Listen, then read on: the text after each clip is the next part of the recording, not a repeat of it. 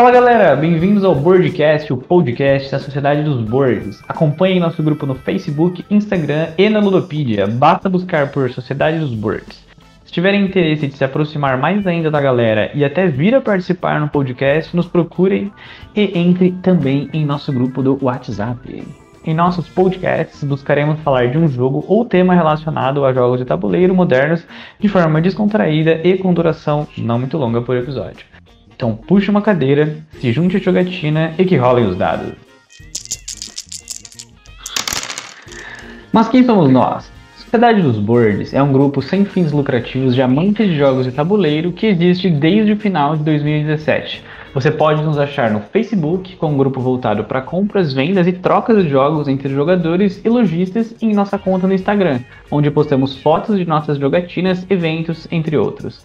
Se quiser estar mais próximo ainda, nos procure e entre em nosso grupo do WhatsApp também.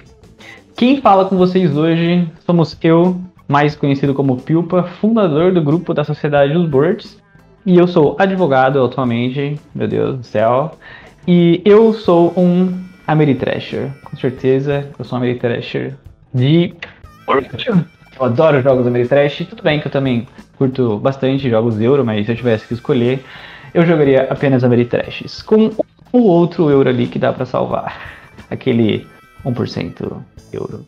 Uh, eu não gosto muito de jogos party, para ser bem honesto. Eu já joguei bastante no começo do hobby, mas atualmente eu não tenho a menor vontade de jogar. Meu jogo favorito é, sem sombra de dúvidas, Twilight Imperium quarta edição. É, sem brincadeira, eu devo ter jogado a minha primeira partida em abril do ano passado, de 2019. E até hoje, dia 30 de abril de 2020, coincidentemente, no mesmo mês que eu comecei a jogar, eu joguei com certeza, sem sombra de dúvidas, mais de 40 partidas. Eu não tenho a menor dúvida disso, porque eu tenho um aplicativo que eu cadastro todas as partidas que eu já joguei, então, sim, isso é muito. Para quem não conhece Twilight, saiba, isso é muito. Será debatido isso num podcast muito em breve. Uh, e não estou sozinho, né? Conforme mencionei, temos um convidado especial que é nada mais, nada menos do que o Rafa. Fala aí, Rafa. E aí, pessoal, Rafael aqui com vocês também. Sou um dos administradores do grupo Sociedade dos Boards e sou um guri que adora o cheirinho de jogo novo. Atualmente sou estudante de psicologia e sou formado em comunicação e gestão de pessoas. Também não gosto muito de jogos de party games, porém eu sou um contraponto aí ao Vinícius, porque eu tenho preferência por jogos de peso médio, uma bela arte e cheio de cubinhos. Quero deixar aqui meu abraço para Stefan Feld e outro para Bruno Catala, esses dois gênios. Bom, o tema de hoje, nosso boardcast, primeiro boardcast, que foi escolhido a dedo, um jogo que, coincidentemente, eu e o Rafa gostamos muito, é nada mais, nada menos do que Dead of Winter, um jogo de encruzilhadas, que foi lançado em 2014 pela Applied Hate Games e foi trazido pelo Brasil, para o Brasil, pela Galápagos Jogos em 2016 dos designers Jonathan Gilmour, que fez Ilha dos Dinossauros, e do Isaac Viga, de Ashes, com a arte de David Richards, que fez Mais Sem Mystics e Summon the Wars, e Fernanda Soares, que fez Century e Ashes, com Peter Woken, que fez Sagrada e Ilha dos Dinossauros também.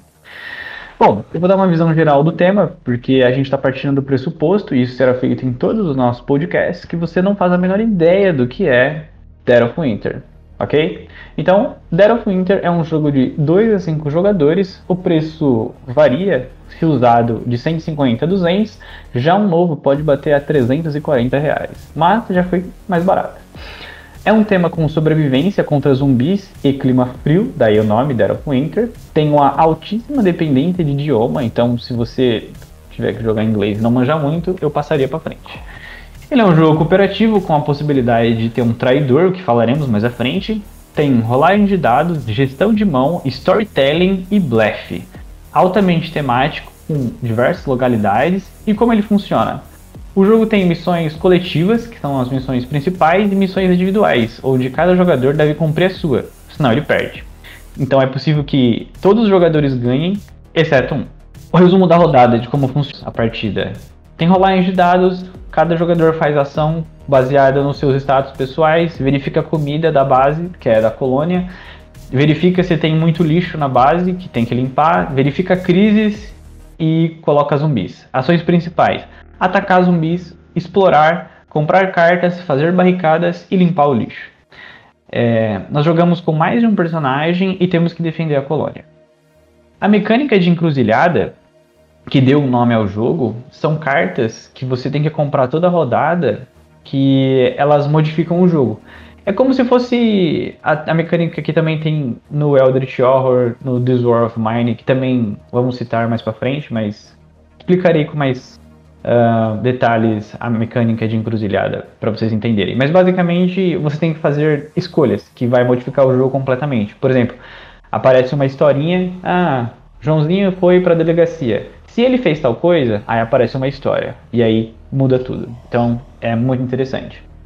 É, depois desse background, vamos falar agora sobre componentes, manual e arte. É isso aí, Vinícius. Bom, o Dark Winter, um jogo de encruzilhadas, ele, meu, ele tem bastante componente, ele tem bastante carta e tem bastante personagem. São um total de 30 personagens diferentes, com status né, diferentes, com habilidades diferentes. Ele também traz ali zumbis.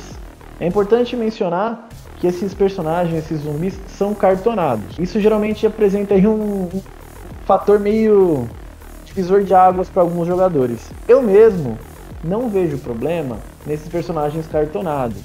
Por quê?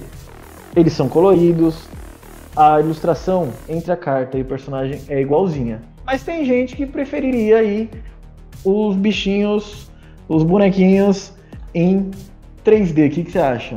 Cara, eu acho que o cartonado funciona nesse jogo. É, eu não vou dizer que uma miniatura não seria melhor. Mas isso ia fazer o jogo ficar muito mais caro, né? Isso a gente até entra em outro tópico que vamos falar mais para frente, que é a questão do custo-benefício desse jogo.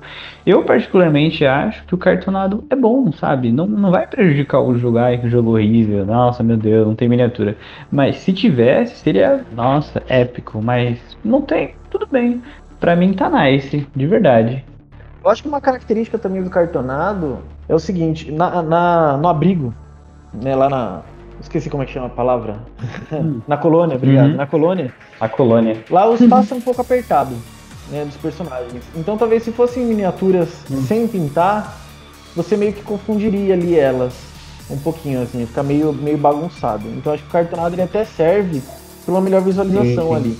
Lembrando que no Dera Inter, diferente de alguns outros jogos que a gente vai até citar mais para frente, ele não é um jogo que você move de fato essa miniatura em, em, em, casas, em espaços. Meio que ela tá naquela localização e aquilo é só para te lembrar que ela tá lá. Ela não tem um, um, efeito de combate no local, nada do gênero, igual no Zombicide, por exemplo. Então não mata muito aí a, uhum. a imersão. Sim, sim. E se você tivesse que citar algum problema que você considera que o jogo tenha, você teria algum em mente, assim? Alguma coisa que você considera que poderia ter sido melhorado e tal? Cara, eu tenho alguns aí, tá? É... Em relação aos componentes ainda, eu tava falando desse tópico. O primeiro uhum. é que faltam zumbis, né? Vem bastante Sim. zumbi, vem bastante zumbi lá na caixa, mas também vem os famigerados disquinhos com cara de zumbi. Basicamente, quando acabam os zumbis, você tem que colocar os disquinhos. Já Isso aconteceu? Uma... Já, já, já aconteceu comigo já algumas vezes. Principalmente uhum. quando você tá morrendo miseravelmente. Sim, sim. Isso dá uma brochada né? Sim. É, então ele poderia muito bem trazer aí uma lâmina a mais de punchboard para ter mais zumbis, né? Sim. E as bar barricadas também, né? Que as barricadas são basicamente ali um, um impeditivo, um, né? um impeditivo para entrar um zumbi, podia ser também um, colocado no stand, né? Como se fosse um personagem de pé, né? Faz sentido. Mas eu acho que tirando isso, né, do, da falta de zumbis, Uhum. Nesse quesito componentes funciona muito bem. Citando uhum. até outro jogo, não sei se você sim. conhece, Lendas de Andor, também é sim, é cartonado, sim. funciona perfeitamente e o pessoal não reclama. Óbvio, 3D ficaria mais bonito, mas pô, ficaria muito mais caro. Sim, sim, faz sentido. É, outro problema que eu considero que esse jogo tem, na minha opinião, é a falta de um insert decente, porque quando você abre a caixa tem um papelão meio medíocre, para ser bem honesto, que esse não funciona, na minha opinião, diferente das miniaturas cartonadas. Então eu me vi na obrigação de comprar um insert personalizado, né? Ou no caso de, outros jogadores, de outras pessoas, preferem comprar até insert de plástico, né? Eu acho que você tinha um, não é? Tinha, tinha aqueles organizadores plásticos. Na verdade, eu tenho para muitos jogos meus, né? E ele uhum. comporta aí legal. Os zumbis e as miniaturas dos personagens, não tanto, porque isso é um fator engraçado até. Na carta, tem a posição que o personagem tá, né? Se ele tá mais de pé, se ele tá agachado. E a miniatura também é assim. Então o organizador não, não comporta. E você falou um negócio interessante. Esse papelãozinho que vem dentro é uma desgrameira, porque você tem que jogar ele fora. Porque depois que você destaca tudo, mesmo se colocar tudo em ziplock, não cabe direito dentro da caixa. Se você não tirar aquele papelão que fica dobrado dentro da caixa. É, outro problema, na minha opinião, que tem nesse jogo é a falta de missões, diversidade de missões. Porque eu não lembro exatamente quantas missões vem no jogo base, mas suponho que seja 5, sei lá. E aí depois tem as missões difíceis em cima dessas 5. Então tem a missão fácil número 1. Um. Ah, mate 15 zumbis até a quinta rodada, por exemplo. E aí a missão difícil nessa carta, que tem basicamente a missão fácil, e aí no verso da missão fácil tem a missão difícil, entendeu? É basicamente a mesma coisa que a missão fácil só que um pouco mais difícil, obviamente. Então eu achei meio tosco para ser honesto. Porque, tipo, na missão fácil tá lá, mate 12 zumbis. Aí na missão difícil tá escrito mate 18 zumbis, sabe? Tipo, sério, não tem nenhuma coisinha mais para fazer, sabe? Tem que resgatar um personagem. Então eu particularmente achei que as missões desse jogo são muito limitadas. O manual nem te dá um leque para você conseguir criar também, né? Então você não tem a ferramenta do jogo, você tem que fazer regra da casa. Então, isso eu achei que foi uma falha muito grande deles. Então, fica a dica aí. E você, Rafa, o que, que você acha? Concordo das missões, elas não variam muito, assim. Porém, as missões individuais tem uma quantidade legal ali, né? Daquelas que você tem que cumprir para vencer de fato o jogo ali individualmente. Né, igual as missões de traidor e tudo mais. Tem as missões específicas de exilado, né, uhum. né? Que a gente não comentou ainda. Né, que é quando você sim, é o traidor sim. e é descoberto o traidor, né? Você muda né, o objetivo, isso é bem legal. Sim. Às vezes nem quando você não é o traidor. Exatamente. Mas, Mas assim, para não falar só de problemas, ainda falando em componentes, cara, o manual é muito bem ilustrado. O manual você consegue compreender ali o jogo sem muita dificuldade, tá?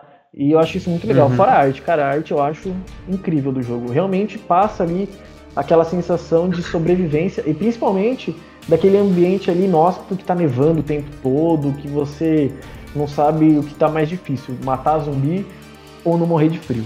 É, eu concordo muito com você com relação à arte. Eu acho que a arte desse jogo é um fator muito forte. Os zumbis, eles são muito bem feitos, sabe? Ah, eu digo, na no cartão, no cartolinão ali, né, no papelão, eu acho que é muito bonito os personagens, sabe? As cartas, assim, é de uma qualidade muito grande. Tipo, não é cartinha fininha, ruim, sabe?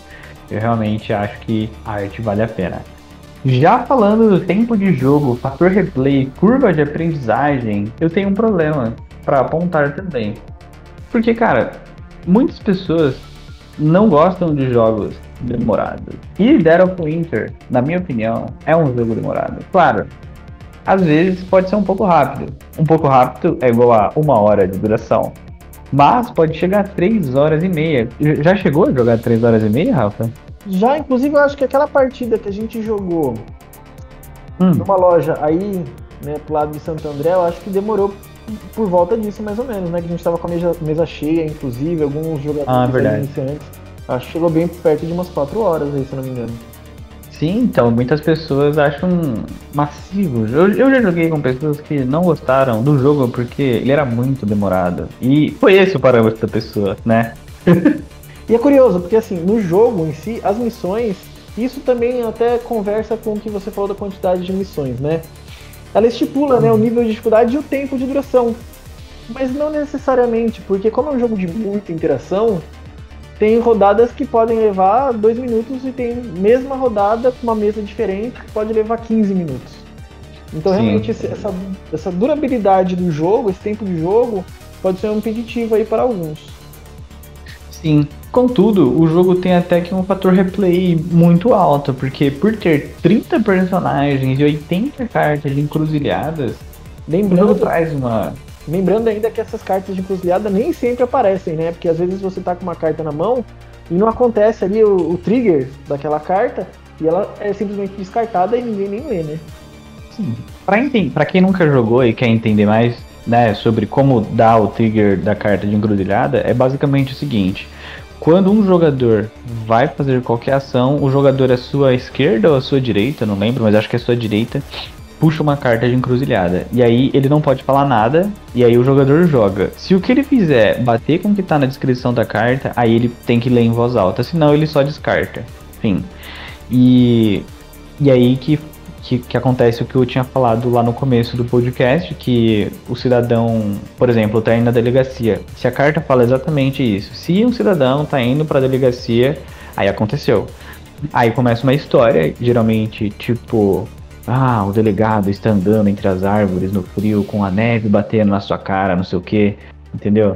E aí ele tem que encontra duas crianças e tal, e o que ele escolhe fazer, e aí, se você, dependendo da, da, do que você escolher, muda completamente, sabe? Sim, e, e, lembrando que é uma coisa que a gente não citou no começo, o jogo, ele tem um, um aspecto aí temático muito forte, mas até adulto, assim, rolam algumas histórias bem tenebrosas aí, algumas escolhas aí que não são para pessoas muito sensíveis. Óbvio, não chega a ser como This War of Mine, mas você tem ali algumas mortes, né, algumas decapitações e coisas do gênero.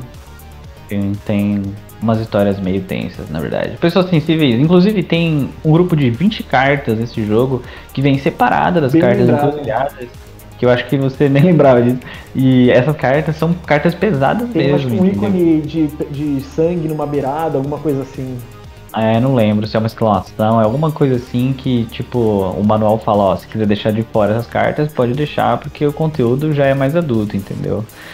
Mas, enfim, o jogo contém duas expansões, que é Dead of Winter Noite Sem Fim, que eu não vou me alongar muito, isso é tema para outro broadcast e Daryl Quint Clones em Guerra, que também não vamos citar agora, fiquem na curiosidade, falaremos em outro broadcast, mas que acrescenta outra colônia para lutar contra a sua colônia. Então basicamente vira um jogo 2x2, mas não vamos falar disso agora. E o que ele tem também, Vinícius, que inclusive você que me apresentou e é muito legal, uhum. é um aplicativo, né, para leitura das cartas. Sim. O que, que faz esse aplicativo aí, na sua opinião? Cara, eu acho que esse aplicativo é muito legal porque ele conserta o jogo. Essa é a grande verdade. Não, assim, ele conserta as cartas de encruzilhada. Porque o texto da carta de encruzilhada, diferente aí dos textos, por exemplo, de Aldrich Horror, para quem já conhece, ela te fala o que vai acontecer e você escolhe. No Eldritch Horror tem a historinha, você rola o dado e dependendo do resultado, a pessoa lê para você o que aconteceu. No Dead of Winter, jogo de encruzilhadas, não. Você lê a história e depois você tem as opções. Como nos exemplos que você deu. Ah, você viu que tem um, um helicóptero pousado no meio da avenida com alguém dentro. O que você faz? Aí a carta vai estar escrito assim: o que você faz? Vai até o helicóptero e descobre que tem um sobrevivente e o salva e compra uma carta do deck, ou vai até o helicóptero e descubra que tem armamentos e pega o armamento. Então ela te dá o que acontece e o resultado. É, isso é Já no aplicativo. Isso é ruim, dá uma brochada. Já no aplicativo, não. O aplicativo é bem direto. O que você faz? Vai até o helicóptero ou não vai até o helicóptero? Dependendo da escolha, ele muda né, para outra opção, para outra página e te fala exatamente o que aconteceu. Então fica muito legal, é. fica muito imersivo, mas tem um grande problema. É só em inglês. Sim, mais uma vez, inglês. Faltou um porte aí da Galápagos para aplicativo, cara. Ia fazer toda a diferença. Nesse bloco, nós vamos falar de opiniões e experiências que tivemos com o jogo. Eu acho que jogar em dois jogadores Delph Inter é bacana, desde que você crie uma regra da casa. Então, eu particularmente modifiquei algumas regras do jogo para que ele ficasse mais bacana, sabe? Ao invés de a gente controlar dois personagens, a gente às vezes controlava três, às vezes a gente controlava um, dependia ali do nosso mood, na verdade. Eu jogo muito em dois jogadores. né, com a minha namorada. Eu acho que o jogo, assim, Sim. não funciona muito em dois jogadores, pra ser bem honesto. Eu acho que o, o- a graça mesmo do Dead of Winter é ter aquela tensão do traidor. Na hora que você contribui ali pras cartas de crise, será que todo mundo contribuiu certo? Ou tá só, né, dando uma de bonzinho? Eu acho que quando você Levando. joga com dois, como você tira a mecânica de traidor, o jogo dá uma brochada e dá uma quebrada, sinceramente. Eu acho que poderia ter um, um modo específico para dois jogadores aí. Pra mim ele não funciona em hipótese nenhuma em dois jogadores. Caraca, sério? Bom, a, pra ser honesto, eu joguei poucas vezes com o traidor, sabe? Porque é difícil juntar gente pra jogar jogo, esse jogo em específico, cooperativo. Pelo menos na época do hobby que eu tinha esse jogo, era meio difícil de juntar três, quatro pessoas pra jogar um jogo cooperativo. O pessoal preferia jogar outras coisas, sabe? Hoje em dia é bem mais simples.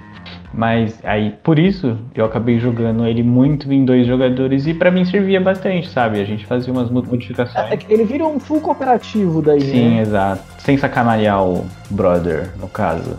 Exatamente. Falando do traidor, eu acredito que se o jogador que estiver jogando de traidor, né, que é totalmente sorteado, ele não souber jogar direito de traidor, isso estraga um pouco a experiência do jogo, porque literalmente, quando você está jogando de traidor, você é o traidor, não tem como você não ser o traidor. E se você não agir como traidor, você perde o jogo, entendeu? Então, tipo, a colônia inteira vence o jogo e você perde. Então, seus objetivos são variados, tipo, sabotar a colônia, matar alguém, sei lá, eu nem lembro direito quais são os objetivos. Aí entra aquilo, né, do se a pessoa não sabe jogar direito e vai pedir uma informação pra alguém, às vezes pode se entregar, né? Ah, mas o que, que é esse ícone? O que, que é isso, né? E acaba realmente melando aí a experiência. Sim, até porque o clima de tensão da existência de um traidor é interessante no jogo, com certeza.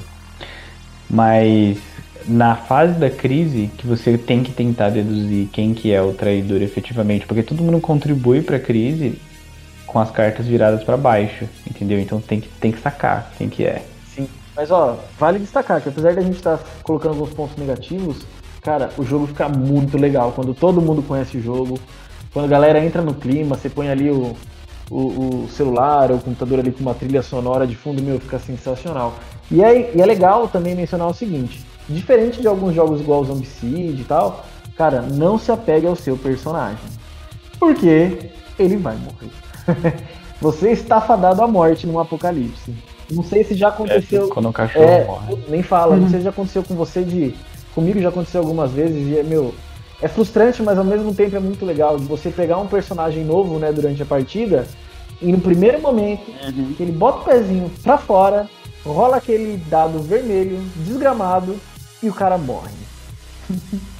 O cara Você toma uma mordida, tempo de, sim. de se ao merda. personagem e o cara já morreu. Sim, inclusive tem alguns personagens específicos que eu gostava pra caramba. Eu gostava de jogar bastante com o Ninja, porque ele tinha um benefício extra jogando em combates Porradeiro. comba- é, corpo a corpo. Mano, ele literalmente era um ninja, ele tem uma roupa ninja preta, tá ligado? Então, salvo engano, toda vez que ele vai rolar o dado e é corpo a corpo, ele não rola o dado de exposição, é alguma coisa assim, sabe? Porque toda vez que você vai atacar um zumbi que for com uma arma que não seja de arma de fogo, você tem que rolar um dado de exposição. Porque você tá chegando perto do zumbi. E o resultado é, é variado, sabe? Pode ser que caia nada, pode ser que caia um dano, ou pode ser que caia uma mordida. E aí, meu amigo? E a mordida é legal até que você falou, isso eu acho muito temático. Descreve aí pra gente aquele momento que você leva uma mordida, Uhum. assim que você entra no abrigo e o abrigo tem um monte de gente. E você tem que rolar o dado pra ver se vai. Como é que é o nome da mecânica? É, Infectando. proliferando, né? Proliferando. Isso. Cara, isso é muito trágico, pra não usar outro Sim, termo. Exato. E vai morrendo a galera que tem a influência mais baixa, né? No caso, sabe? Então isso é uma mecânica até interessante, que faz sentido. Por exemplo, o xerife, ele geralmente ele é uma pessoa mais imponente, sabe? O jardineiro, não tanto. Então ele geralmente morre primeiro. O Papai Noel de shopping bebum É, ele já nasce pra morrer, né? No caso. nasce pra atrapalhar. Sim, sim. As habilidades, aliás, dos personagens, cara, eu acho muito bem legal, assim, muito bem sacado. Tem bastante combo, né? Que dá pra fazer. Tem, tem bastante combo. E eles agem de forma diferente. Tem o cara lá da espingarda, que eu esqueci quem que é, que ele atira numa localidade distante, né? Tem um sniper, né, também. Sniper, isso. Nesse, na questão temática do jogo, apesar de eu gostar muito de jogos euro de cubinho, cara, é muito legal, assim. E até a jogabilidade, assim, questão de rolar os dados, isso é outro ponto que até a gente divergiu no começo, né? Não sei se você Exatamente. lembra. Que é o seguinte: você rola os dados do seu personagem. O jogo manda, né? Você tem lá, sei lá, tem três personagens, você tem quatro dados, né? É sempre um dado uhum. pro personagem mais um. Jogar, jogar com todos os seus dados de uma vez só. Só que isso deixa o turno muito longo de cada jogador. Horrível. É, ficou horrível. Aí eu acabei fazendo uma regra da casa, né? Sou desses. Sim, sim. que cada jogador joga só um dado e passa pro próximo.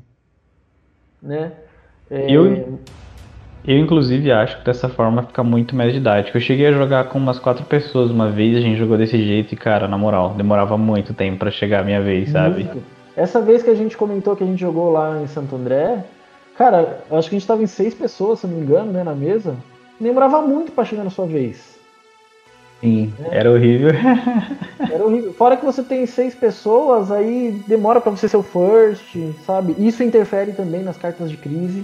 Sim, nossa, muito, porque às vezes o cara quer fazer uma coisa, ele não sabe, sabe, se vai fazer ou não. Então, porque isso influencia Justamente completamente. por causa dessa ordem, né? É, então. Sim. Então colocar um dado de cada vez eu acho que faz uma grande diferença. Não sei porque não foi aplicado isso de uma forma geral, né, como regra mesmo aí do jogo base. Bom, Rafa, estamos chegando ao final do nosso primeiro broadcast e nós vamos fazer um resumão final dos pontos fortes e dos pontos fracos. Chegamos a um consenso que o jogo é extremamente imersivo e tem uma arte excelente. É ideal para jogadores que curtem muita interação, mesmo para quem não curte jogo cooperativo pode acabar gostando, é, devido aos conflitos e dúvidas sobre a existência de um traidor ou não. Talvez ele nem esteja no jogo. O jogo possui duas expansões, então isso é um ponto muito positivo, porque traz mais conteúdo Bom, Bilpa, e como pontos fracos, a gente pode levantar que o tempo de jogo pode ser muito longo para alguns jogadores, às vezes forçando até algumas jogadas repetitivas. As cartas de encruzilhada têm uma leitura péssima. Não são erros gramaticais, mas a forma mesmo que foram criados os textos não cria uma expectativa do resultado. Né? O texto poderia ter sido escrito de outra forma. Tá? E o aplicativo ele podia ser algo aí oficial mesmo, né? ter vindo aí localizado para o Brasil. Além disso, o jogo para dois jogadores pode ficar monótono, tirar um pouquinho do clima de tensão e desconfiança, desconfiança da mesa. Além disso, além disso, o jogo para dois jogadores pode ficar um pouco monótono, tirando o clima de tensão e desconfiança na mesa, que é um dos pontos altos do jogo. Então, galera, esse foi Derek Inter, um jogo de encruzilhadas e nossa opinião sobre o jogo. Lembrem de procurar nas redes sociais por Sociedade dos Birds, Facebook, Instagram e também na Ludopedia. Maiores informações e interesse em se juntar ao nosso grupo do WhatsApp, nos procurem. Birdcast, o podcast da Sociedade dos Birds, fica por aqui. Sorte no dado, galera, e usem álcool em gel.